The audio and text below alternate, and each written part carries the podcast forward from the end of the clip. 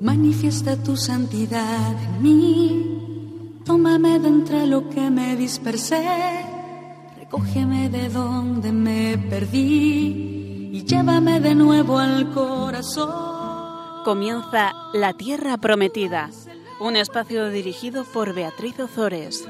El agua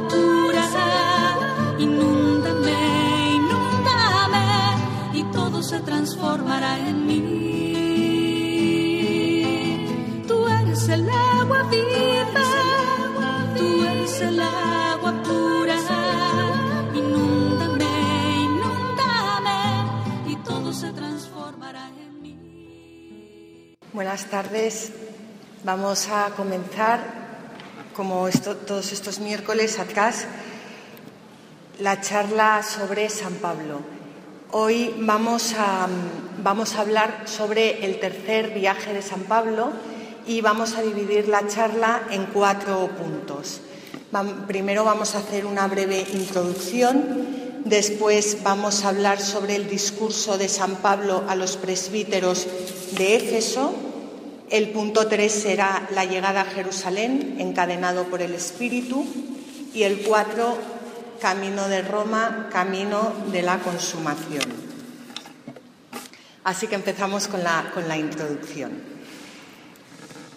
El tercer viaje de San Pablo, al igual que los dos anteriores, comienza en Antioquía de Siria a finales del año 53 después de Cristo. Pablo visita las comunidades de Asia Menor, que es la actual eh, Turquía, que había fundado en su primer viaje. Había visitado en su segundo viaje y ahora en su tercer viaje las vuelve a visitar hasta llegar hasta Éfeso. En Éfeso Pablo se va a quedar dos años. ¿Y qué ocurre?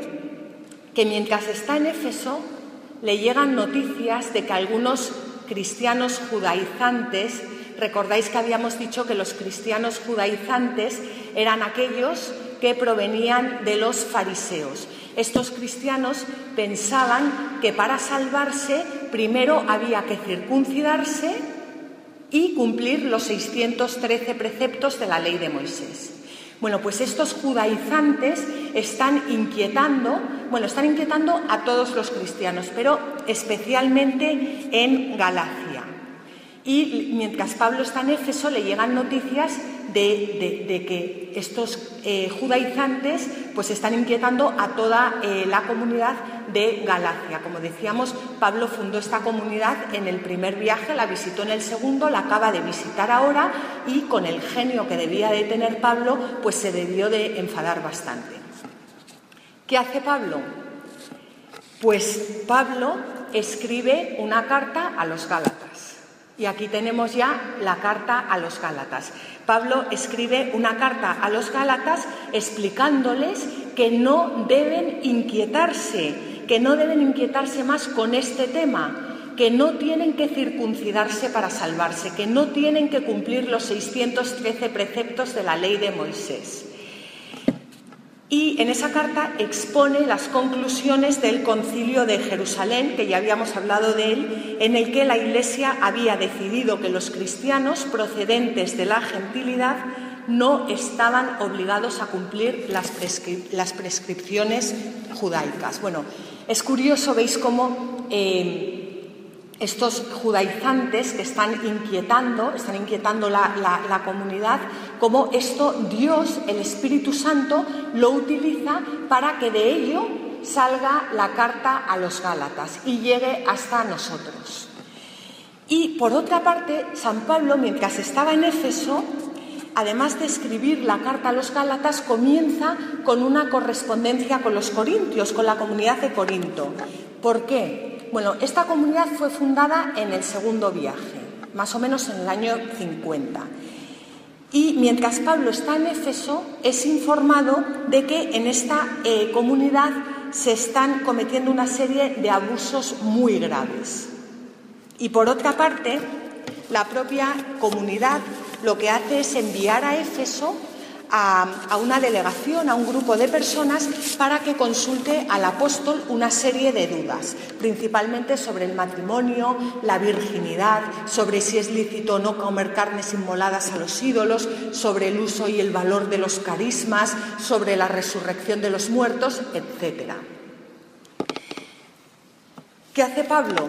Pablo comienza a escribir a los corintios para eh, por una parte, exhortarles en nombre de Cristo a que no haya divisiones entre ellos y a que se mantengan eh, y a que mantengan un mismo sentir en unión con la Iglesia y por otra parte eh, va aclarando todas esas dudas que le van preguntando.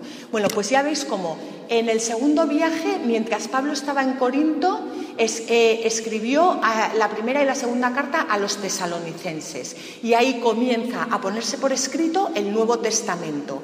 Ahora tenemos la carta a los Gálatas y Pablo inicia la correspondencia con Corinto. ¿Veis cómo eh, ¿Por qué surgen las cartas? Surgen pues porque, porque la comunidad, eh, la iglesia se está, está, empezando a crecer y van surgiendo dudas van, surgiendo eh, personas que, molestan a los demás, que, creen tener la verdad fuera de, lo que dice la Iglesia y por eso se empiezan a escribir todas estas cartas.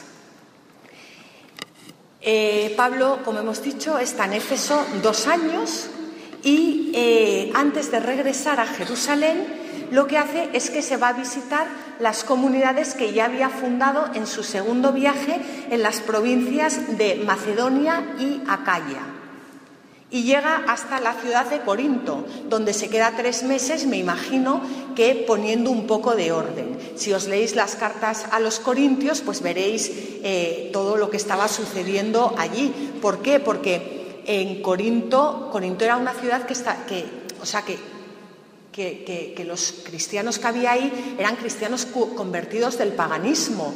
Y, entonces, bueno, conviven mano a mano con los paganos. Mientras Pablo fundó la comunidad, todo iba muy bien, pero en el momento que Pablo se va, pues empiezan a surgir todo tipo de dudas. Bueno, pues San Pablo se queda, eh, se queda tres meses en Corinto.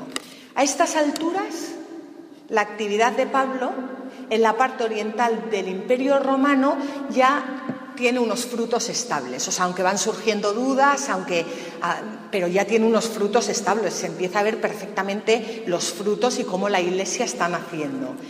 Desde Jerusalén hasta la ribera oriental del Adriático ha sido predicado el Evangelio de Cristo. Bueno, pues en vista de ello, Pablo proyecta extender toda su labor apostólica hasta Occidente, hasta Hispania.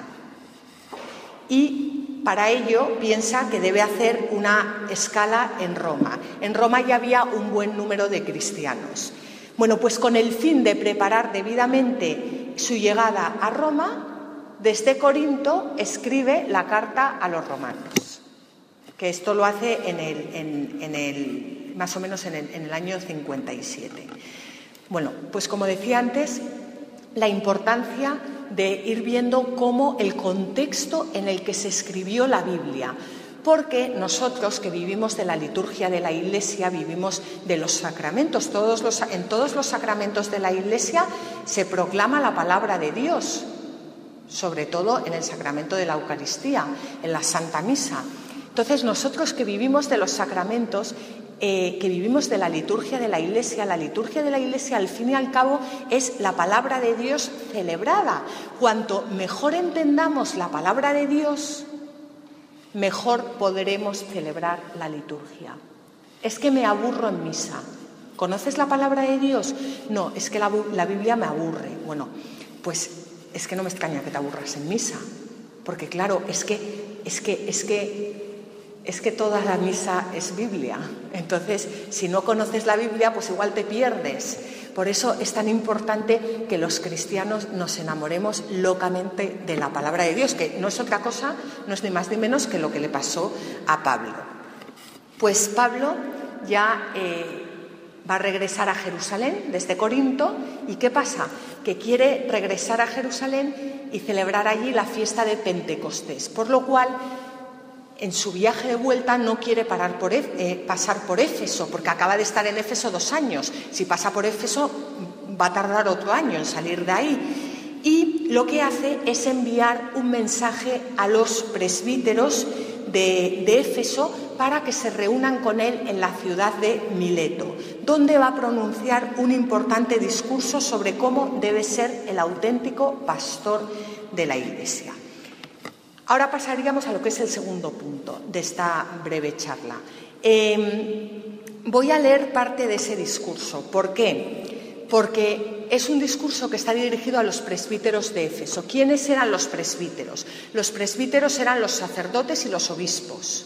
Más tarde se separará la, palabra presbítero de la palabra episcopos, que es obispo, pero eso va a ser dentro de poco, cuando se vayan muriendo los apóstoles. Em, es decir, el discurso está dirigido a los sacerdotes de, la Iglesia. Pero yo ahora cuando lo lea quiero que penséis que este discurso está dirigido a todos vosotros también, porque nosotros tenemos el sacerdocio bautismal. El sacerdote es, el cristiano que sirve de puente entre Dios y los hombres. Por lo tanto, tenemos el sacerdocio sacramental pero también el sacerdocio bautismal. Todos somos sacerdotes de Dios por el bautismo, no sacramentalmente, pero sí por el bautismo. Por eso voy a leer parte del discurso, no todo porque no me va a dar tiempo, pero quiero que penséis, o sea, que, escuchéis sabiendo, sabiendo perfectamente que Pablo esto os lo está diciendo ahora a cada uno de vosotros.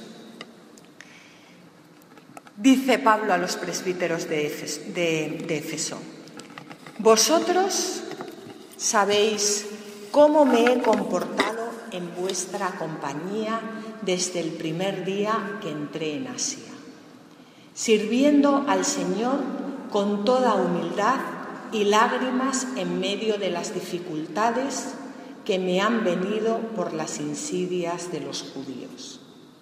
Cómo no dejé de hacer nada de cuanto podía aprovecharos cuando anunciaba a judíos y griegos la conversión a Dios y la fe en nuestro Señor Jesús. Ahora, encadenado por el Espíritu, me dirijo a Jerusalén sin saber qué me pasará allí, excepto que por todas las ciudades el Espíritu Santo testimonia en mi interior para decirme que me esperan cadenas y tribulaciones.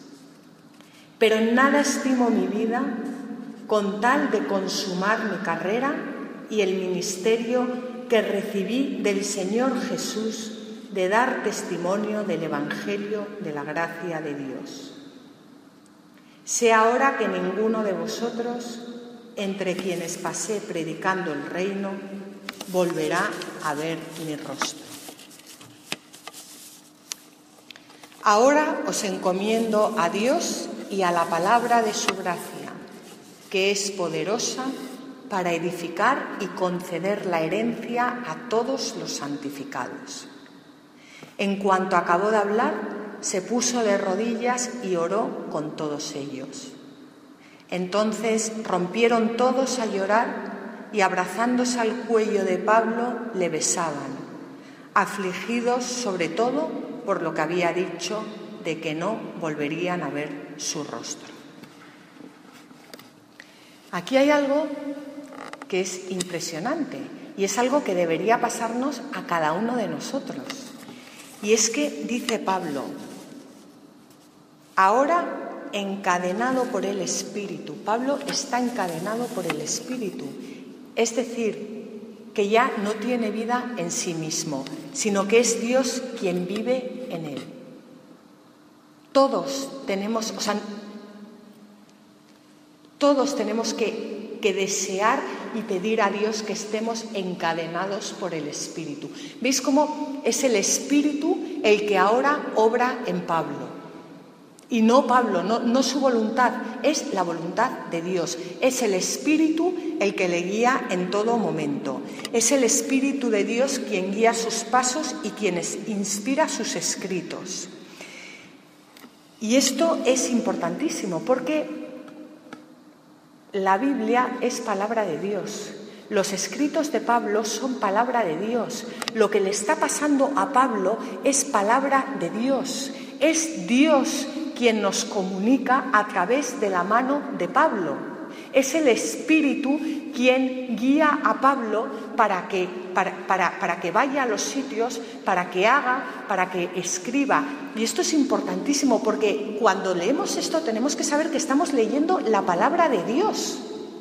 Es que todas esas cartas de las que hemos estado hablando, por ejemplo, las cartas a los Corintios, esas cartas a los corintios que estaban totalmente paganizados son cartas que, están dirigidas a nosotros, que estamos totalmente paganizados. Y esas cartas son palabra de Dios. Y muchas veces decimos, es que yo no sé lo que Dios me está pidiendo, es que yo no entiendo mi religión, es que tú no te lees la palabra de Dios, o es que cuando te la lees no eres consciente o no somos conscientes de que es palabra de Dios, que es Dios el que está escribiendo, no Pablo.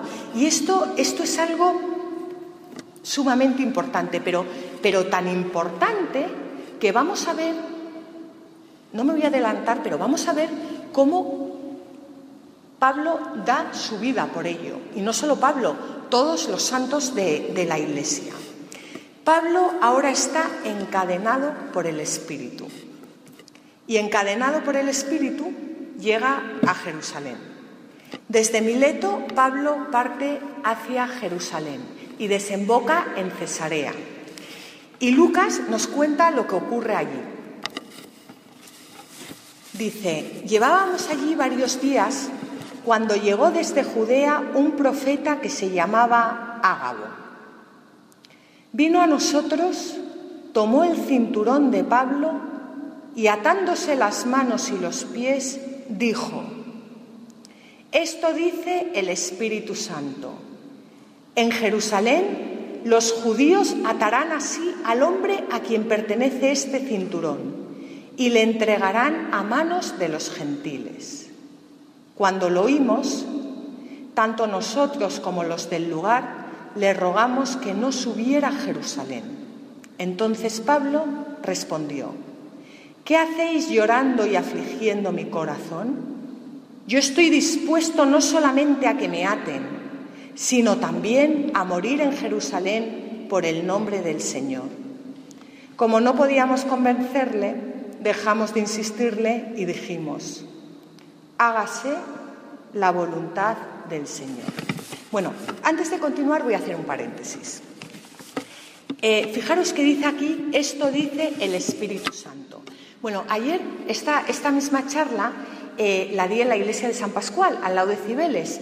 Eh, y, el padre Manuel González eh, siempre me dice que cuando termine de dar las charlas, que ponga deberes. Entonces yo ayer hablé de todo esto y cuando terminé dije, bueno, pues ahora va a ser el padre Manuel González quien nos va a poner los deberes. Y entonces dijo algo que yo le llevo dando vueltas toda la noche. Eh, aparte que, dijo que había sido una puñalada por detrás por mi parte, pero aparte de eso, eh, los deberes que puso fue que se fueran leyendo los hechos de los apóstoles durante, bueno, durante todo este mes. Es que allí las doy una vez al mes, pero vamos, que se las fueran leyendo.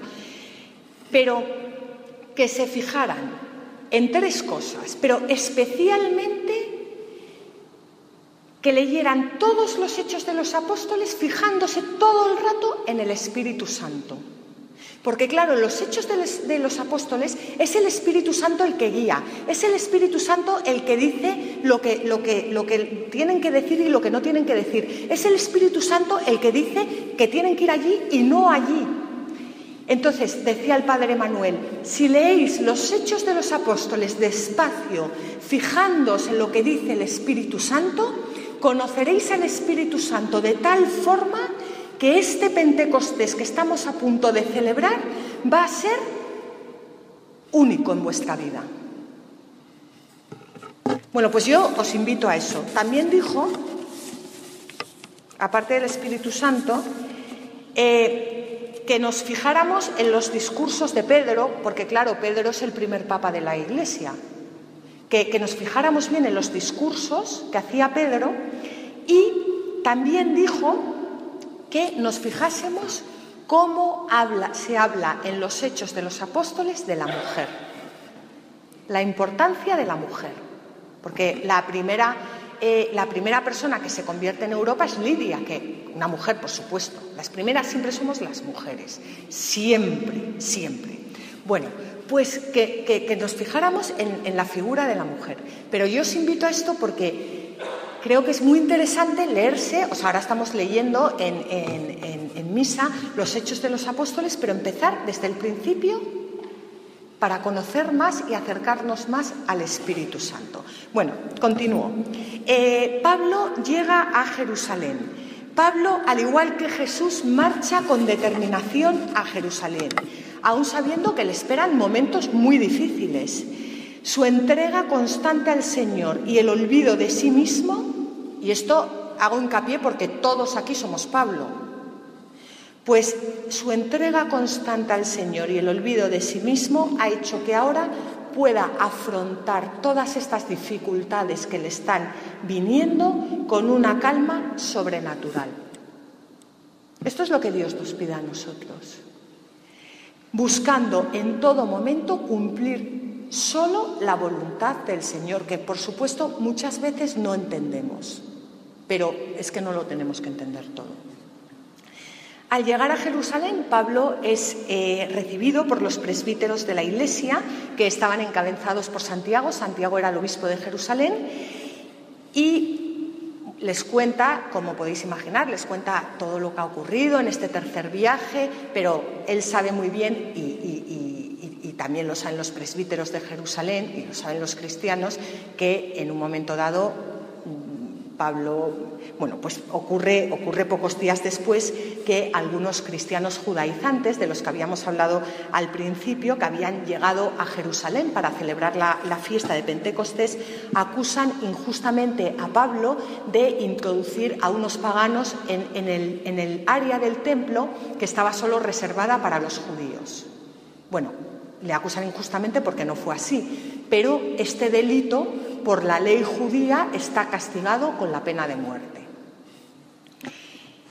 Eh, los soldados romanos que estaban, que estaban de guardia en el templo intervienen, libran a Pablo de la muerte, pero aún así Pablo es arrestado, es encarcelado, es procesado ante el procurador imperial de Judea y como ciudadano romano lo que hace es que apela al César y es enviado a Roma para comparecer ante el tribunal imperial. Bueno, eh, si Pablo no hubiera apelado al César, le, hubieran acabado eh, soltando porque no hubieran encontrado delito en él. Los judíos sí, pero los romanos no. No hubieran encontrado delito en Pablo. O sea, es que sinceramente, o sea, les importaba, no les importaba nada que Pablo entrara en el templo, como eso para, para los romanos es que, es, que, es que no le podían acusar por eso. Entonces le hubieran acabado soltando. Pero el espíritu que tiene encadenado a, a, Pablo ahora se va a servir de las cadenas de este mundo para llevar a Pablo donde él quiere, que es a la capital del imperio. Y desde la urbe quedará abierto el camino del Evangelio a todo el mundo. Bueno, pues vamos a, ir a este último punto, que es el camino de, camino de Roma, camino de la consumación, y aquí me voy a detener un poco más porque yo no sé si me voy a saber explicar bien, pero lo que, lo que voy a intentar contar aquí yo creo que es algo, por lo menos a mí, mm, me ayuda muchísimo. Pablo sabe perfectamente que se acerca el final de sus días y vamos a, vamos a recordar lo que había dicho a los presbíteros de Éfeso. En nada estimo mi vida con tal de consumar mi carrera y el ministerio que recibí del Señor Jesús de dar testimonio del Evangelio de la gracia de Dios. Bueno, un paréntesis. El Evangelio de la gracia de Dios. Cuando Pablo escribe, no se ha escrito ni un solo evangelio, por lo cual el evangelio al que Pablo se refiere no, son los evangelios que nosotros conocemos. Pablo, al hablar del evangelio de la gracia de Dios, de lo que está hablando es, evangelio significa buena noticia, de la buena noticia de que Dios ha decidido salvarnos a través de los misterios de su Hijo Jesucristo, encarnación, muerte y resurrección. Como gracia, gratuitamente, como don, como regalo. Bueno, pues fijaros, en nada estimo mi vida.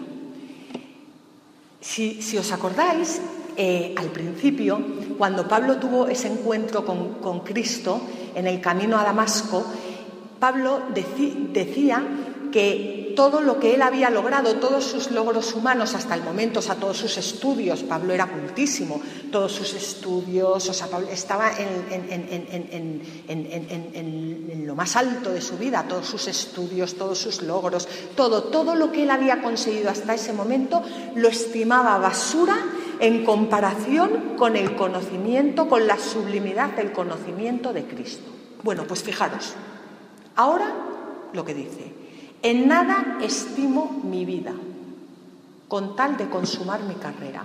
O sea, ya no es que sus conocimientos y sus logros y sus títulos humanos le parezcan basura. No, no.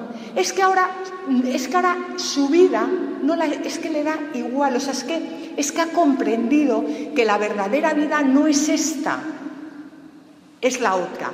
En nada estimo mi vida con tal de consumar mi carrera. Yo voy a intentar explicar esto.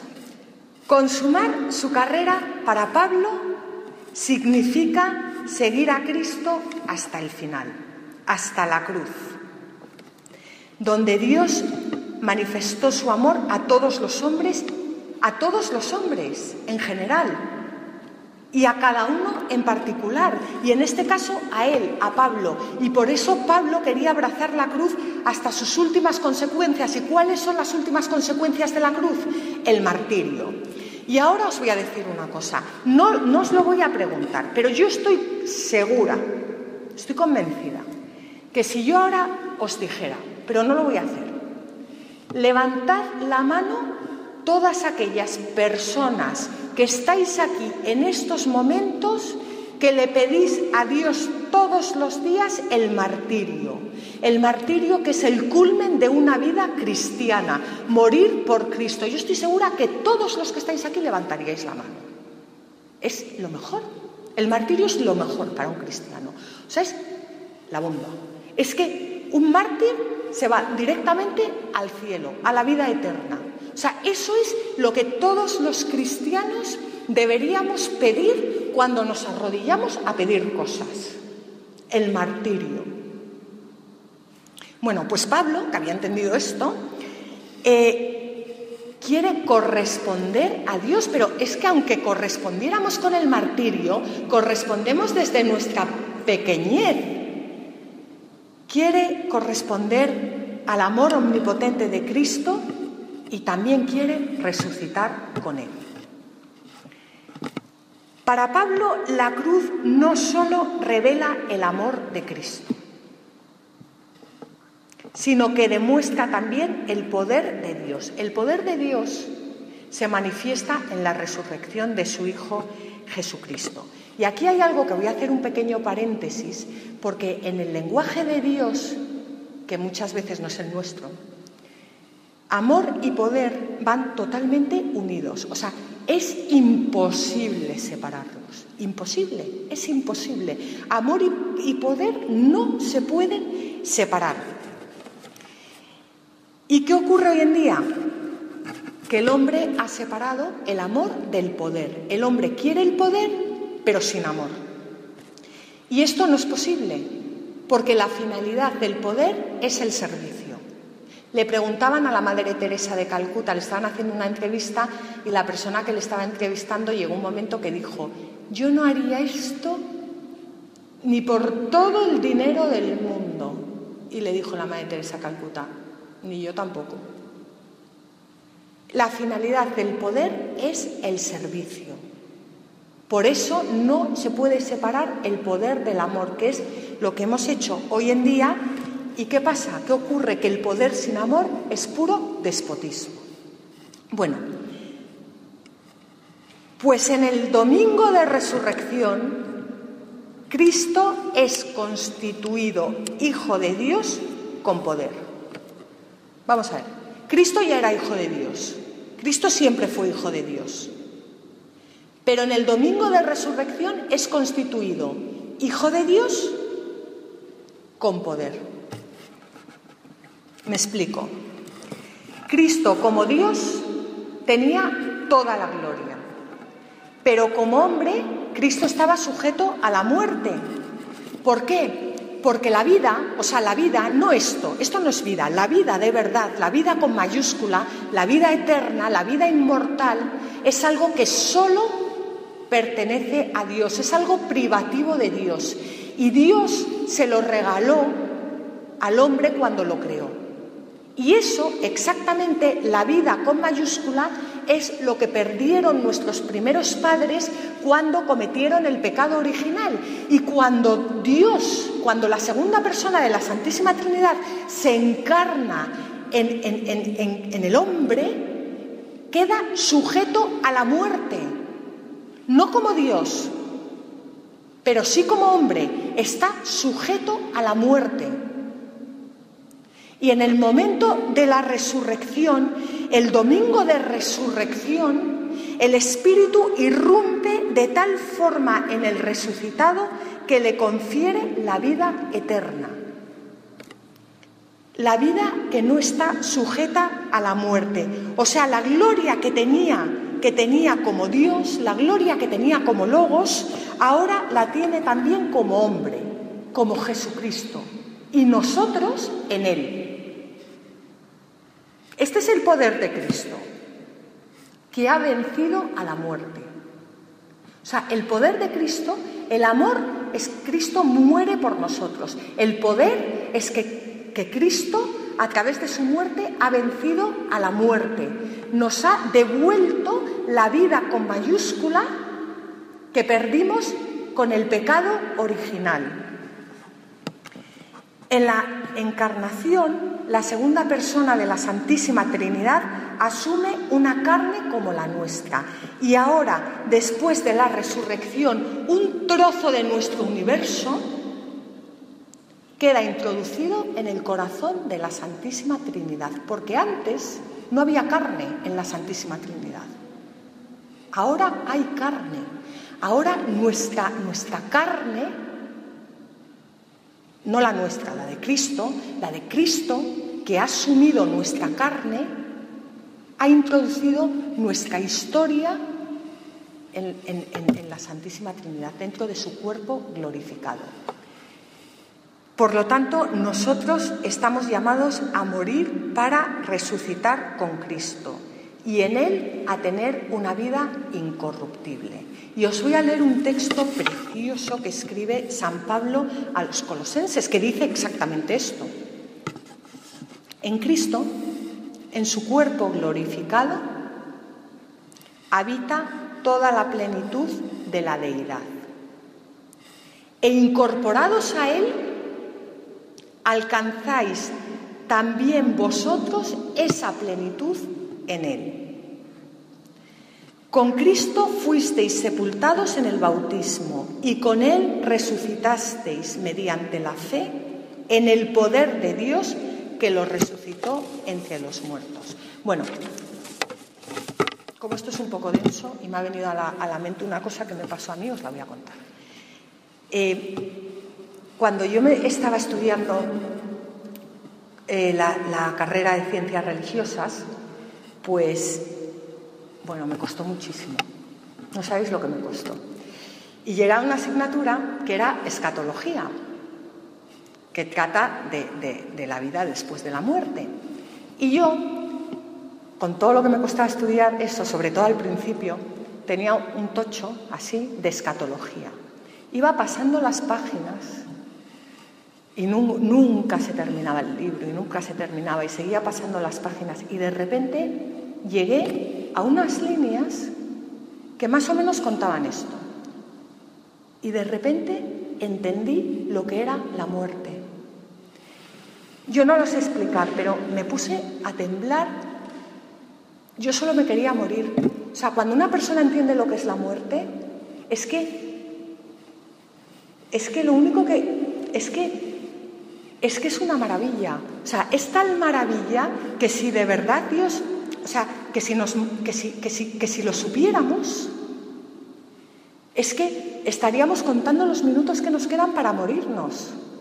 Entonces, claro, eh, el problema que tienen estas cosas es que te vas volviendo un poco rara, porque yo ahora cuando voy a los funerales, es que llevo una alegría cuando veo que se muere la gente, sobre todo en gracia de Dios, mm, que, tengo que, que contenerme para no llegar ahí y decir, qué maravilla, qué maravilla, ya se ha muerto, ya, ya, ya ha pasado a la otra vida, ya, ya vive, ya vive de verdad. Es que, es que no te das cuenta de la maravilla. Y se han muerto personas cercanas a mí, o sea, no os creáis que... Pero, pero es que es, es, que si de verdad supiéramos de lo que estamos hablando, es maravilloso.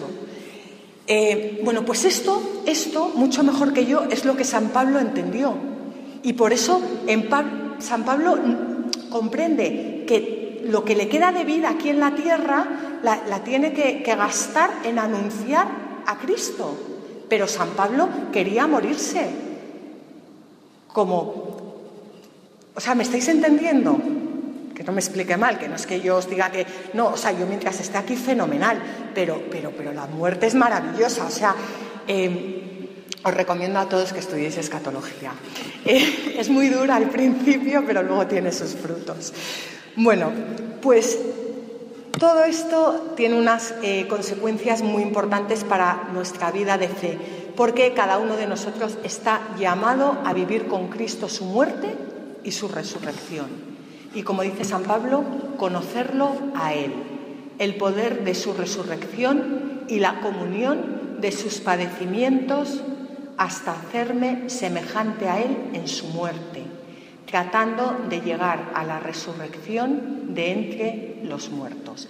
Y Cristo, como afirma la liturgia de la Iglesia, no se ha ido para desentenderse de este mundo, sino que ha querido precedernos como cabeza nuestra para que nosotros, miembros de su cuerpo, vivamos con la ardiente esperanza de seguirlo en su reino. Esto que acabo de leer es el prefacio primero de la ascensión, que yo os recomiendo a todos que, que recéis con la liturgia de la iglesia. Es que, es que bueno, eh, ya terminando, lo, único que, que, bueno, pues que, quiero mm, terminar esta, esta pequeña eh, charla animándoos, exhortándoos a todos a que podáis decir con San Pablo, para mí el vivir es Cristo y el morir una ganancia. Gracias. Mis rocas ya no harán daño a nadie, mis montes se harán camino